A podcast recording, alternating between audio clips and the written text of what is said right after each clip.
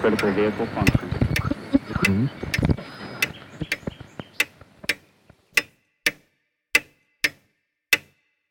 Herzlich willkommen zu Zukunft Denken, Episode 59. Der Titel der Episode ist Umwelt und Wissenschaft von Degrowth über Eco-Modernists zu Eskapisten. So, dieser Podcast war eine schwere Geburt. Vor einigen Wochen dachte ich mir, ich nehme eine schnelle Episode zum Thema Umwelt und Wissenschaft auf und habe wie immer begonnen, mir Notizen zu machen. Und dann Woche über Woche, nach jeder Sichtung der Notizen ist das Thema gewachsen, komplexer geworden, es also ist, nicht? Man recherchiert, stellt fest, Moment, da gibt's noch einen Aspekt und dort gibt's noch einen Aspekt, da schaut man in dem Buch nach, in der Quelle nach. Also Sie werden auch in den Shownotes dieser Episode eine ganze Reihe von Referenzen finden. Es ist definitiv viel mehr geworden, als ich ursprünglich angenommen und geplant hatte. So ist eben auf Überarbeitung, Überarbeitung gefolgt und statt einer kurzen Episode sind es jetzt zwei Episoden geworden. Und das ist der erste Teil. Aber auch wenn der Prozess für mich mühsam war, glaube ich, dass der Schritt ein wichtiger ist, wenn es auch nur ein Zwischenschritt bleiben wird. Ganz besonders auch hier wiederum sagen Sie mir, was Sie denken. Ich werde viele verschiedene Aspekte aufmachen, auch kontroversielle Aspekte aufmachen. Und da kann man nur voneinander lernen und ich hoffe hier auch wiederum auf entsprechende Reaktionen. Schon vor circa 20 Jahren habe ich Vorträge zum Thema Wissenschaft und Umwelt gehalten und doch einiges, wenn nicht vieles von dem, was ich damals gesagt habe, hat sich bisher, ja, man kann sagen, leider bestätigt. Und diese Episode ist irgendwie auch sowas wie ein Frühjahrsputz für mich geworden. Was sind die Themen, mit denen ich mich auseinandersetzen möchte? Wie steht die Einordnung der verschiedenen Ideen, Umweltbewegungen mit, gegen und zueinander? Wie steht es zwischen Theorie, Ideologie und Praxis, Werten und Aktivitäten? Welche Rolle spielt Wissenschaft in diesem ganzen Gemenge?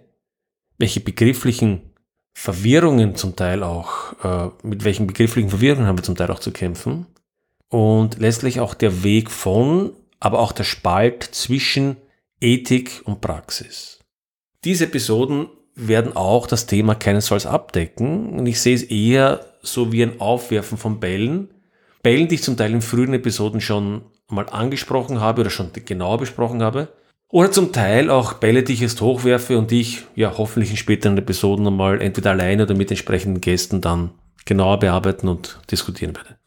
Beginnen wir die Episode inhaltlich mit der Frage, welche grundsätzlichen Ansätze und Ideologien gibt es im Bereich der, ja, des Umweltaktivismus oder der, des Umweltschutzes. Beginnen wir mit dem ersten Ansatz, den ich vielleicht mit dem ja, zeitgemäßesten Begriff bezeichnen würde, Degrowth, also Wachstumskritik. Dann der zweite Ansatz, der irgendwie so der in der Mitte steht, nämlich Business as usual, also im Grunde genommen so wenig wie möglich machen, eigentlich damit nichts zu tun haben wollen. Der dritte Ansatz, der moderne Begriff Eco-Modernism, also Eco-Modernisten, also im Wesentlichen Zugänge, die einen stark technisch innovationsgetriebenen Ansatz verfolgen. Und dann zuletzt viertens Singularisten oder Eskapisten und Posthumanisten. Beginnen wir mit der ersten Gruppe. Degrowth, Wachstumskritik. Im Grunde gibt es eine lang etablierte Wachstumskritik. Im 20. Jahrhundert geht das sicherlich zurück auf den Club of Rome. Denken wir an den Bericht Grenzen des Wachstums aus dem Jahr 1972. Das heißt, diese Schule, diese Denkschule ist also in etwa so alt wie ich. Ein wesentlich elementarer Kritikpunkt dieser Bewegung ist, dass ewiges exponentielles Wachstum auf begrenztem Raum natürlich nicht möglich ist. Jedenfalls dann nicht oder im Besonderen dann nicht, wenn das Wachstum mit dem Verbrauch von Ressourcen verbunden ist. Also das heißt, wenn das exponentielle Wirtschaftswachstum ebenfalls mit dem exponentiellen Verbrauch von Ressourcen verbunden ist und sich davon nicht entkoppeln lässt, zu dem Thema kommen wir später noch. Und diese Entkopplung war bis dato auch, zumindest über lange Zeit, nicht gegeben. Degrowth-Bewegen ist vielleicht der modernere der Begriff, der heute häufiger verwendet wird. Und da gibt es eine ganze Reihe von Definition. Und ich beziehe mich jetzt hier auf eine, die von Degrowth OS stammt, auch hier wiederum die Referenzen in den äh, Show Notes. Ziel ist, Zitat, gerechtes Herunterskalieren von Produktion und Konsum, der das menschliche Wohlbefinden und die ökologischen Bedingungen verbessert. Zitat Ende. Weiteres Zitat. Das Ziel von Degrowth ist es, die organisierenden Prinzipien der Gesellschaft zu verändern, bis es zu einem Credo von Einfachkeit, Fröhlichkeit und Beteiligung kommt. Zitat Ende. Neue Institutionen mit lokaler Wertschöpfung sind also das Ziel und eine gleichere Verteilung von Ressourcen.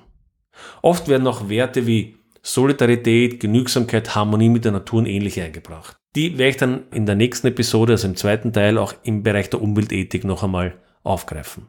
Vielleicht auch noch ein, zwei andere Zitate von einem sehr bekannten britischen Vertreter, nämlich Jason Hickel, der auch Anthropologe ist und auch etablierter Wachstumskritiker. Ich habe Jason Hickel auch schon in älteren Episoden erwähnt. Zitat. Die Geburt des Kapitalismus erfordert die Schaffung von Knappheit. Das heißt, Jason Hickel behauptet, dass sozusagen vor der Einführung des Kapitalismus Menschen ja irgendwie weitgehend zufrieden gelebt haben müssten, denn der Kapitalismus hätte ja irgendwie diese Knappheit eingeführt, so wie er sagt, Zitat, Knappheit erzeugt und erfordert sozusagen die Ideologie des Wachstums. Das ist eine Annahme, die man immer wieder in ähnlicher Form auch in der Digros-Bewegung liest. Und es scheint mir doch eine etwas naive und weltfremde Annahme zu sein. Nun, Kapitalismus hat sicherlich kritikwürdige Seiten, aber die Idee, dass er dominierend Knappheit erzeugt, erscheint doch ein wenig absurd zu sein. Zumal ja von anderer Seite auch die Kritik kommt, dass gerade in der Überschwemmung der Welt mit Produkten aller Art ja ein Problem des äh, Kapitalismus liegt. Auch die Tatsache, dass Millionen von Menschen aus Afrika, dem Mittleren Osten, anderen Regionen nach Europa kommen und in die USA fliehen und nicht umgekehrt, spricht eigentlich eine recht klare Sprache, wo mehr Ressourcen verfügbar sind und wo ein besseres Leben möglich ist. Also ein bisschen ein Problem aus meiner Sicht mit der Degrowth-Bewegung ist, dass dieses Lager ein bisschen ein Konvolut ist aus durchaus berechtigten und fundierten ökonomischen Kritiken, berechtigten Überlegungen zum Beispiel, wie etwa ein gutes Leben zu definieren wäre. Also ist ein gutes Leben mit simplen numerischen Indikatoren wie dem Bruttosozialprodukt etwa zu verbinden. Das heißt, wenn das Bruttosozialprodukt wächst, sind wir deswegen glücklicher. Das sind ja durchaus relevante und richtige Kritiken. Aber auf der anderen Seite sind dann aus meiner Sicht immer wieder hineingemischt esoterische und postmoderne Ideen, die zwar gut klingen wie Gleichheit, Gerechtigkeit, Lokalität. Wer kann da im Kern dagegen sein? Wo aber letztlich unklar ist, a, wie diese umgesetzt werden soll und vor allen Dingen auch, und auf das werde ich später noch zurückkommen, wie viele Menschen wollen tatsächlich Verzicht und sind von so wolkigen Ideen des Teilens zu überzeugen. Teilweise aber auch sind in dieser Gruppe durchaus extreme politische Ideologien zu finden, die versucht werden, hier auch ökologisch zu begründen. Dazu passt, auf wie mir scheint, eine gewisse Verzerrung von Fakten, im Besonderen solcher, die nicht in die eigene Ideologie passen. Wir können etwa durch den Fortschritt der Agrartechnik seit den 1960er Jahren wesentlich mehr Menschen ernähren, als das je für möglich gehalten wurde. Gerade auch von den Wachstumskritikern der 60er und 70er Jahre, siehe auch dazu Episode 7 und 8. So findet sich zum Beispiel im IPCC Special Report SRCLL Key Finding A14, Zitat, Daten, die seit 1961 verfügbar sind, zeigen, dass die Pro-Kopf-Versorgung mit Pflanzenöl und Fleisch sich mehr als verdoppelt hat und die Versorgung mit Essenskalorien pro Kopf sich etwa um ein Drittel erhöht hat. Zitat Ende. Diese Aussage mit einer High Confidence. Also die Aussagen in den IPCC-Reporten sind immer bewertet, mit welcher Wahrscheinlichkeit sie zutreffen. Und High Confidence ist sozusagen eine, mit einer hohen Wahrscheinlichkeit trifft das zu. Ein zweites Beispiel. Zitat. Degrowth ist der Vorschlag für eine simplere Wirtschaft. Eine, wo mehr von dem gemacht wird, was weniger verschmutzt und viel weniger von dem, was mehr verschmutzt. Sie basiert auf erneuerbarer Energie und das ist nicht verhandelbar. Die Energie der Zukunft muss Wind, Solar und Wellenkraft sein. Zitat Ende. Das ist wieder eines dieser Beispiele, wo aus meiner Sicht eine Menge Dinge diskussionswürdig sind. Zunächst einmal haben wir das Missverständnis, was simpel bedeutet. Simpel bedeutet nicht notwendigerweise gut für viele Menschen. Renewables, also Erneuerbare, bedeutet nicht notwendigerweise grün. Auch das haben wir schon in anderen Episoden besprochen. Man versteht hier relativ wenig von Energieversorgung, schnitzt sich aus einem natürlich klingenden Begriff eine wie ich meine, eher verzerrte Sicht auf die Welt zusammen. Und im Besonderen aber ein Aspekt an dieser Aussage stört mich ganz besonders, nämlich ein Aspekt, den man immer wieder aus dieser Ecke des Aktivismus hört. Das Ganze ist, wie es im Englischen gesagt wird, non-negotiable, nicht verhandelbar. Diese Ansicht ist also nicht verhandelbar. Das ist ein autoritärer Ansatz, der hier getrieben wird, der davon ausgeht, dass die Autoren, die Aktivisten die Wahrheit gesehen haben, die Wahrheit verstanden haben, nur alle anderen nicht oder nur viele andere nicht. Meine bisherige Erfahrung zeigt mir eher, dass in komplexen Fragestellungen eigentlich nie eine besondere Gruppe die Antwort hat, sondern vielmehr Fortschritt durch das Wechselspiel verschiedener Gesichtspunkte erreicht wird. Setzungen, wie wir sie bei extremen Vertretern dieser Gruppierungen hören, etwa bei Extinction Rebellion, halte ich dann im Endeffekt auch für hochproblematisch. Auch bei der Extinction Rebellion liest man immer wieder von non-negotiable, nicht verhandelbar. Oder, Zitat, We have a moral duty to take action, whatever our politics. Wir haben also eine moralische Verantwortung, was auch immer die Politik sagt. Hier wird moralisiert im Sinne von du bist auf unserer Seite, also auf der richtigen Seite, oder du bist unmoralisch und Politik spielt keine Rolle. Anderes Zitat von der Extinction Rebellion Webseite. The science is clear, our future is not. Die Wissenschaft ist klar, unsere Zukunft ist es nicht. Auch hier wiederum bekommen wir einen autoritären Charakter, der keinen Widerspruch oder Diskurs duldet oder so tut, als hätten nur die Aktivisten das Problem verstanden, was bei komplexen Problemen eigentlich nie gegeben ist. Und im Fall des letzten Zitats haben wir zusätzlich noch ein häufiges, aber fundamentales Missverständnis, was Wissenschaft ist, was Wissenschaft kann und wer in einer demokratischen Gesellschaft Entscheidungen trifft. Das ist sicher nicht die Wissenschaft. Dazu ist sie aus verschiedenen Gründen nicht in der Lage, wie auch in Episode 39 Follow the Science in mehr Detail argumentiert wurde. Leider finden wir derartige Extremismen durchaus häufiger in diesem Bereich der Ideologie. So gibt es einen, Artikel im Wall Street Journal, Hating Humanity won't get you cancelled, auch Zitat wiederum in den Show Notes. Da wird ein David M. Graeber, ein Aktivist, zitiert, der Folgendes gesagt hat. Er ist nicht interessiert in der Nützlichkeit einer bestimmten Spezies oder eines Flusses oder Ökosystems in Bezug auf die Menschen. Diese, also die Ökosysteme, haben intrinsischen Wert, viel mehr Wert als irgendein Mensch oder sogar Milliarden von denen. Zitat Ende. Und ein weiteres Zitat. Bis zu dem Zeitpunkt, wo sich Homo sapiens entschieden hat, wieder zur Natur zurückzukehren, können viele von uns noch hoffen, dass der richtige Virus kommt. Zitat Ende. Also sprich, ein Hoffen auf den Virus, der letztendlich den Virus Mensch sozusagen für die Umwelt ausrottet. Das ist quasi die extremste Variante dieser Bewegung. Unklar ist natürlich, was Rejoin Nature oder was der Bezug zum Wiedervereinen mit der Natur bedeuten sollte. So kommen wir von den Ekomodernisten zu der zweiten Gruppe, die ich genannt habe, die ich irgendwie so als Business as usual bezeichnen würde. Und damit meine ich eigentlich die Mehrzahl der Gesellschaft. Denn im Grunde wollen wir nichts ändern. Es soll alles so bequem weitergehen wie bisher, jedenfalls für uns im reichen Westen. Für die Entwicklungsländer machen wir ein bisschen Virtue Signaling, ein bisschen performativen äh, Aktivismus, mal eine Spende hier oder dort, aber wir nehmen noch nicht so gern zur Kenntnis, dass die Menschen dort ebenso das Recht haben, ihren Lebensstandard zu verbessern und dass dies letztlich den Druck für alle erhöht.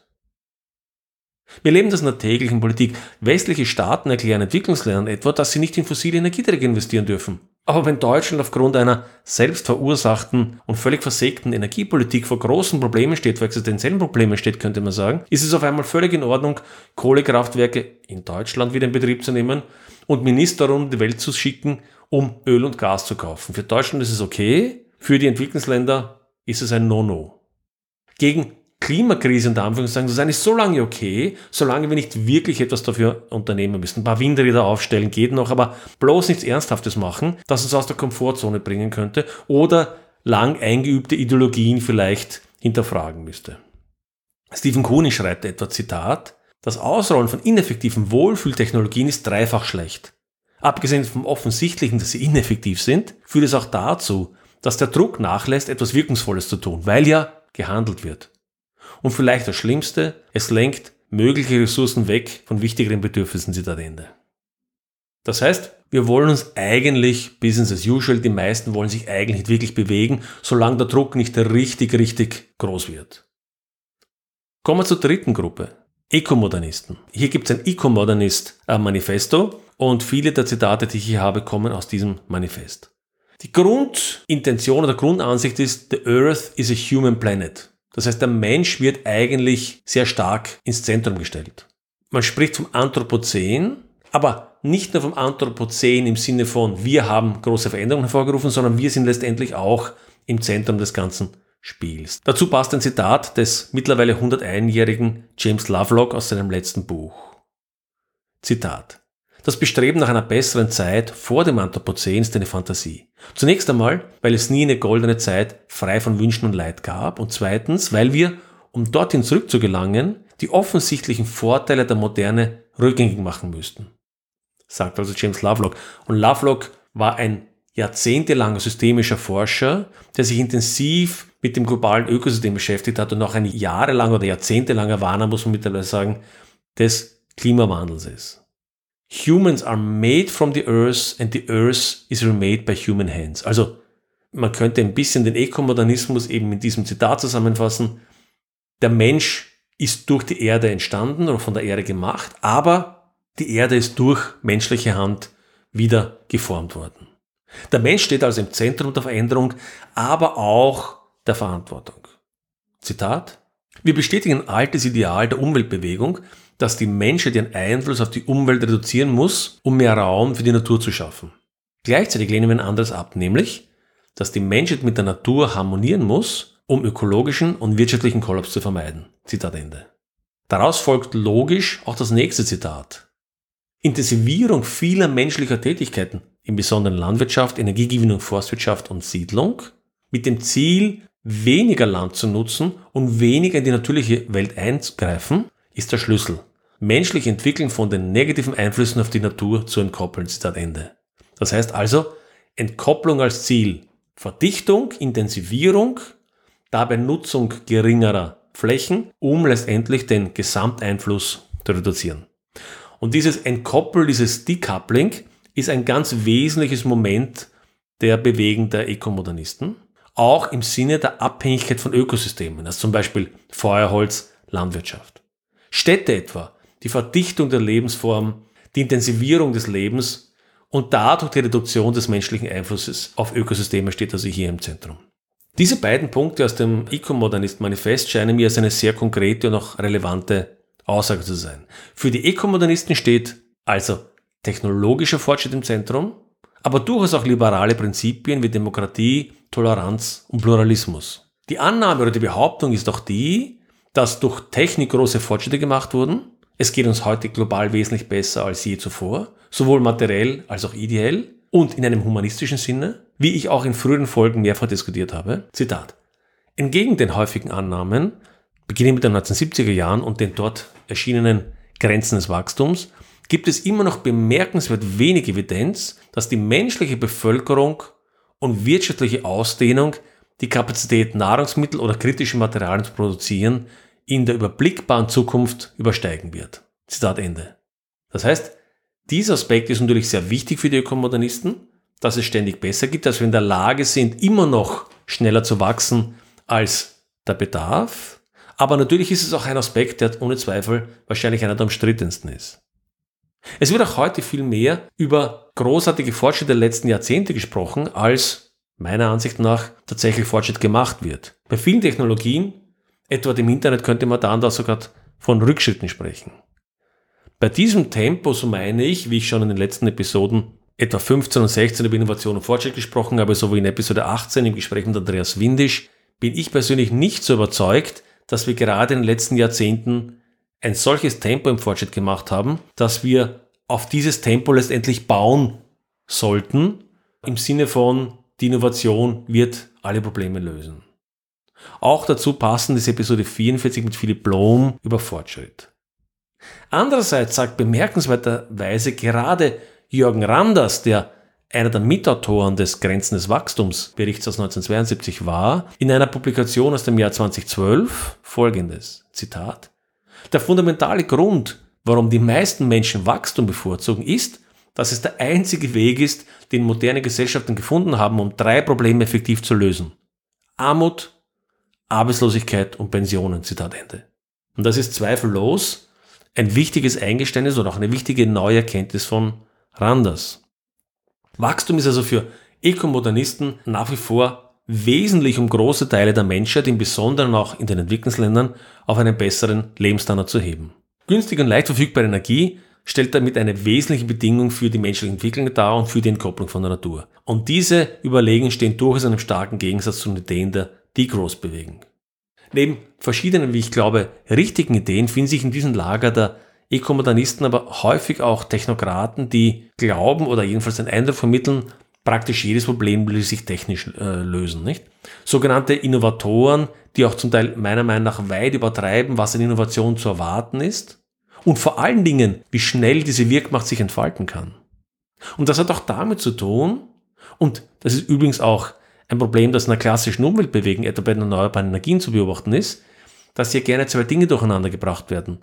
Nur weil etwas theoretisch oder im Labor funktioniert, bedeutet das noch lange nicht, dass es global über die ganze Welt skaliert und entsprechende Wirkmächtigkeit entfaltet, die man sich erhofft. Und zuletzt finden sich in diesem Lager manchmal auch libertäre und rechte Ideologien, die irgendwie versuchen, ihre laissez-faire politische Ideologie letztlich hier auch mit einem grünen Marschall zu versehen. So, und damit sind wir jetzt bei der vierten Gruppe angelangt, die ich als Singularisten oder Eskapisten und auch Posthumanisten bezeichnen würde. Diese letzte Gruppe halte ich persönlich in mancher Hinsicht für die problematischste.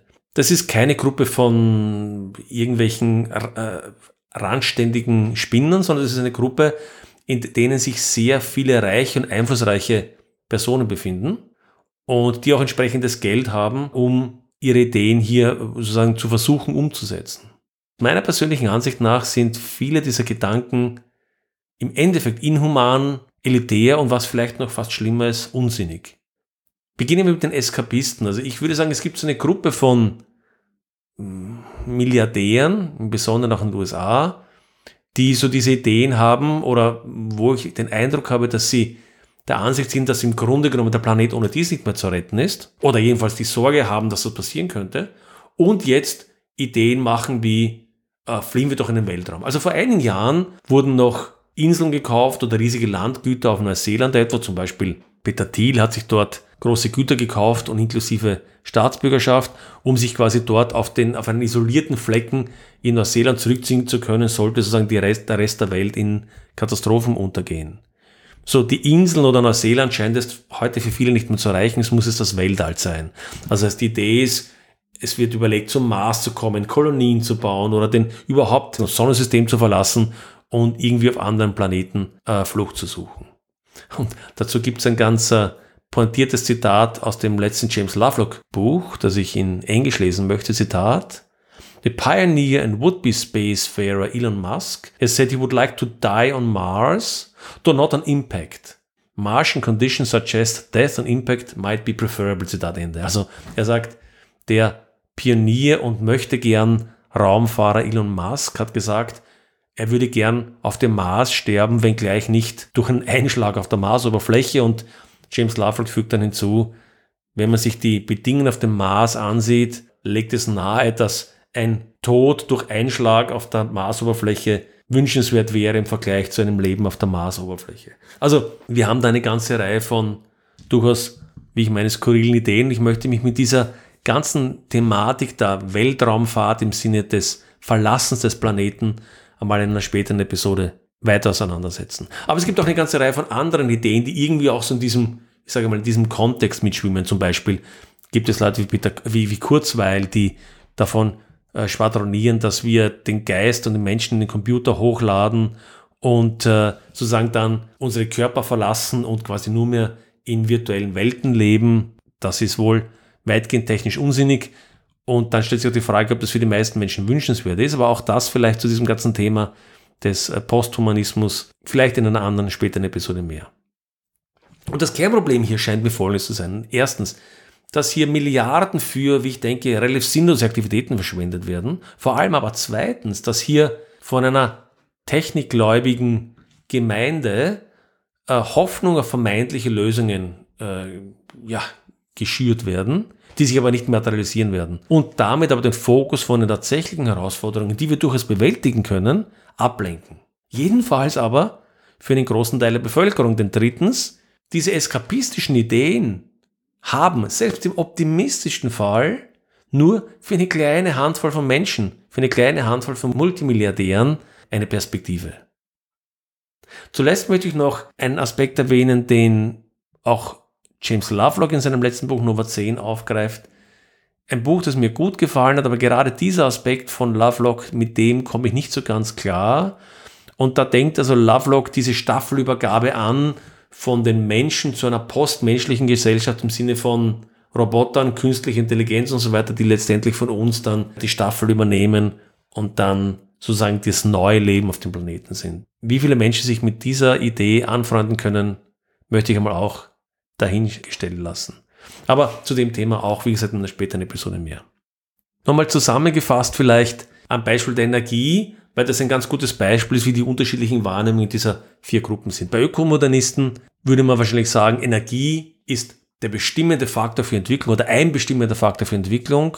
Wir brauchen so viel Energie wie möglich, so viel billige Energie wie möglich, um die Menschen aus der Armut zu holen. Und auch, weil Energie ein Hebel für jede andere Art der ökonomischen und landwirtschaftlichen und sonstigen menschlichen Aktivität ist. Bei der Degrowth-Bewegung hingegen liest man sehr deutlich, mehr billige Energie wird wohl ein Boomerang sein und noch mehr Einfluss des Menschen auf die Natur geben. Wir sollten uns also einschränken, Suffizienz als Stichwort. Weniger, weniger, weniger, besonders in den, im reichen Westen. Und bei Business as usual im Grunde genommen, mich geht das alles nichts an, solange der Strom aus der Steckdose kommt, ich in den Urlaub fliegen kann, mein Auto tanken kann und die Preise nicht zu sehr steigen. Das ist, will ich mal behaupten, zynisch gesagt die Mehrheitsmeinung in den westlichen Nationen. Auch wenn es ganz gern durch Virtual Signaling verborgen wird. Wenn die Dinge teurer werden, dann werden auch die Wohlfühlmaßnahmen sehr schnell wieder über Bord geworfen, wie man ja gerade jetzt auch wieder in den westlichen Industrienationen sieht. Und zuletzt Singularisten und Eskapisten, für die würde ich sagen, die haben sich davon eigentlich abgekoppelt, die haben sich in eine elitäre Traumwelt zurückgezogen. Wenn die Probleme explodieren, haben wir den Planeten schon auf die eine oder andere Weise verlassen, in den Weltraum oder in die Virtualität oder sonst wo, oder die Staffel an die Roboter übergeben. Das ist so ein bisschen die, äh, ja, mit meiner natürlich persönlichen Färbung versehene Übersicht, Überblick über die, wie ich sehen würde, vier sehr unterschiedlichen wesentlichen Trends, wie auf Umweltprobleme reagiert wird und auch der Zusammenspiel mit Wissenschaft und Technik. Damit sind wir am Ende des ersten Teils angelangt. Ich hoffe mal, der erste Teil war interessant. Im zweiten Teil gehen wir dann noch auf ein paar Aspekte ein bisschen näher ein, im Besonderen auf die Frage der Umweltethik, auf die Frage der Lücke zwischen Ideologie und Umsetzung und einigen Begriffen, die in dem Kontext gern verwendet werden, die man aber vielleicht auch nochmal hinterfragen sollten. Dann zuletzt einem Wrap-up, wo stehen wir und wie könnten wir vielleicht hier mit einer Synthese zurechtkommen. Damit bedanke ich mich für die Aufmerksamkeit bei der heutigen Episode, wünsche einen guten Morgen, einen erfolgreichen Tag oder einen grusamen Abend, je nachdem, wann Sie mir zuhören. Bis zur nächsten Episode.